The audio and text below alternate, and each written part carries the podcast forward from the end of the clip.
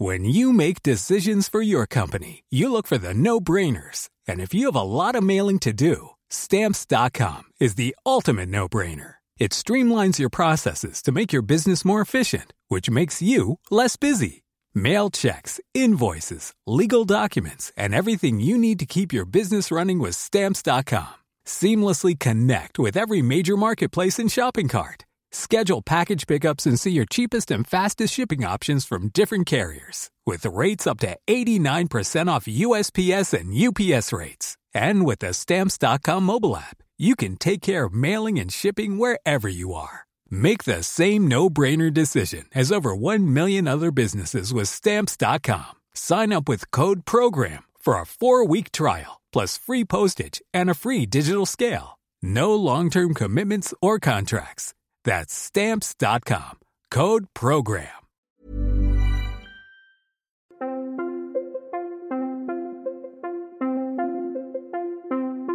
Bonjour, je suis François Reinhardt et je vais vous présenter Histoire inattendue, un podcast de l'Obs qui présente l'histoire autrement. Aujourd'hui, nous plongeons dans notre langue pour en ressortir avec un fait qui semble étonnant. En français, il y a plus de mots qui viennent de l'arabe que de mots qui dérivent du gaulois. Nos ancêtres, les Gaulois, cheveux blonds et tête de bois, longue moustache et gros dada, ne connaissaient que ce refrain-là. Puisque, comme le chantait en riant le guyano-guadeloupéen Henri Salvador, les Gaulois sont nos ancêtres, cherchons donc les mots qui nous ont transmis. Voyons, je plonge dans un dictionnaire et je tourne les pages. A. A comme alouette, mot d'origine gauloise. Ardoise, pareil, puis B comme braguette, tiens, tiens, puis C comme chat-huant, puis chemin, E comme érable, j'en passe un peu, j'accélère, je suis déjà à M comme mousse, puis à R comme ruche, puis à S comme suie, et, et, et pas tant d'autres, en tout cas, pas tant d'autres dans les noms communs. Pour respecter le sujet de ce podcast, cherchons maintenant les mots qui ont une autre origine, donc une origine par exemple arabe. Je reprends mon dictionnaire. Voyons. Les A, abricot, alambic, alcool, almanach, arsenal, aubergine, azur, j'en passe et j'avance dans les pages. B comme banane, bougie, C comme café, et ainsi de suite, jusqu'à S comme sucre, ou Z comme zéro. On a compris, le match est vite plié, les statistiques nous le confirment. En français, il reste environ 150 mots d'origine gauloise contre plus de 500 d'origine arabe et ces derniers, comme on vient de le voir, sont en majorité d'un usage plus courant que les précédents. Que s'est-il donc passé? L'extrême droite identitaire doit-elle s'inquiéter? Faut-il reprendre une expression tristement à la mode et dénoncer un grand remplacement linguistique en marche? Pas vraiment. Pour comprendre le fait que nous venons d'énoncer, il suffit de revenir à l'histoire de notre langue. À partir des 6e et 5e siècles avant notre ère, comme une grande partie de l'Europe occidentale, le territoire qui est celui de notre pays actuel est majoritairement peuplé par des Celtes que les Romains appellent les Gaulois. Ces Gaulois parlaient donc sans doute des dialectes issus d'une même langue celtique, mais celle-ci n'était pas écrite, car les druides, pour des raisons religieuses, interdisaient qu'on le fasse. C'est sa faiblesse. Quand la Gaule est intégrée au gigantesque empire de Rome, les paysans continuent de parler leur langue au quotidien mais les vainqueurs imposent la leur dans tout le reste. L'administration, la justice, le commerce, bientôt l'Église quand l'Empire sera christianisé. En quelques décennies, la nouvelle langue s'impose. Si on veut faire des affaires, gérer une querelle, entrer dans la Légion, on doit connaître le latin, ou plutôt le latin vulgaire, celui que parlent les marchands, les soldats, les citadins. C'est lui qui est à la base du français, comme des autres langues romanes, l'espagnol, le roumain, l'italien, le portugais, partout où ce même phénomène se passe. C'est pourquoi il reste si peu de mots gaulois en français, et que leur champ est très limité. Il ne concerne que les domaines qui n'intéressaient pas les Romains. Chemin, par exemple, est un mot qui vient du gaulois car les chemins étaient empruntés localement par des paysans. En revanche, la route, parcourue par les soldats et les marchands, vient du latin. La braguette vient de bray, le pantalon que portaient les Gaulois, mais que détestaient les Romains. La ruche qui est au bout de la ferme vient du gaulois. Le miel que l'on va vendre au marché vient du latin.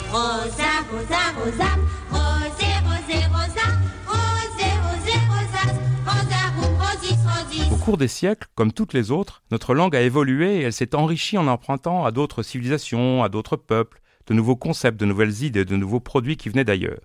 De nos jours, on emprunte surtout à l'anglais, ou plutôt à l'anglo-américain. À la Renaissance, à cause de la puissance culturelle de l'Italie, on a pris beaucoup à l'italien. Pendant longtemps, on a aussi emprunté à l'arabe et la grande particularité de ces emprunts est qu'ils se sont faits pendant des siècles et continuent encore aujourd'hui. C'est pourquoi ils sont si nombreux et de niveaux si variés. Reprenons cette histoire en marche arrière. Si l'on parle à un non-spécialiste des mots arabes utilisés en français, il pensera sans doute d'abord à cela. On a reconnu dans cette chanson de Necfeu l'expression avoir le seum, être dégoûté, être vénère, comme on dit. Le mot dérive du mot arabe soum, qui veut dire le venin. Autre exemple.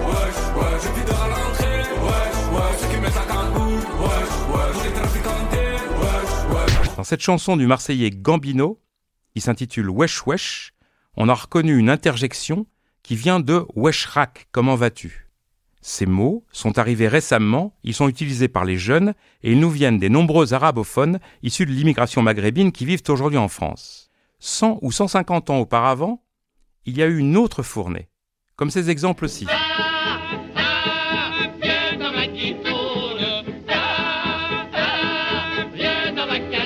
La guitoune, c'est-à-dire la tente, la casbah, la citadelle, viennent eux de l'époque où la France colonisait le Maghreb et ont été transmis par les colons qui vivaient en Tunisie, au Maroc ou surtout en Algérie.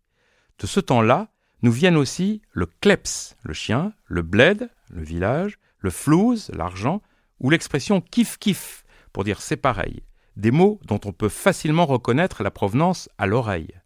Il y en a beaucoup beaucoup d'autres qu'on a plus de mal à reconnaître car ils sont beaucoup plus anciens et sont donc totalement assimilés à la langue. Ce sont les mots que j'ai cités tout à l'heure, l'abricot, l'aubergine, le sucre.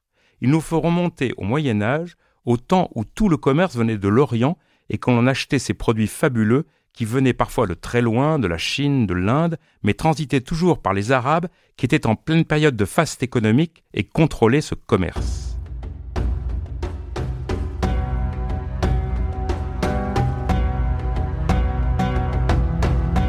Ils fournissaient aussi les produits que crée leur civilisation fastueuse, et la langue en garde la trace.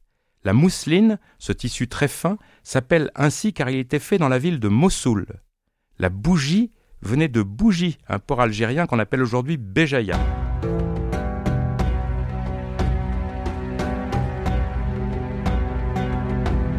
Les Arabes au Moyen Âge sont aussi les rois des sciences. Au XIIe et au XIIIe siècle, tous les progrès fabuleux que va faire l'Europe dans le domaine de la connaissance viennent des Arabes. Les chiffres qu'on utilise tous les jours ont été découverts en Inde. Mais ils ont été transmis par les savants de Bagdad, c'est pourquoi on les appelle les chiffres arabes. Le zéro, qui est essentiel en mathématiques, est une invention arabe, et le mot en français vient de sifr, le vide. Même des mots modernes gardent la trace de cette histoire. Voyez, algorithme. On ne sait jamais trop ce que c'est un algorithme, mais avec les ordinateurs, on en entend parler tout le temps. Contrairement à ce qu'on pourrait croire, le mot ne vient pas du grec. Il est une déformation d'un nom propre, celui du grand savant Al-Khwarizmi, un immense mathématicien du IXe siècle qui a inventé l'algèbre, encore un mot arabe un héritage dont on ne peut décidément pas se passer, il est partout.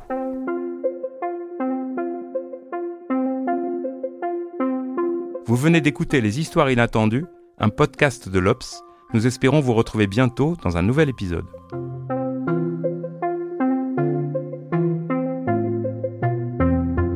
Musique Godmode, réalisation Julien Bouisset, direction éditoriale Mathieu Aron.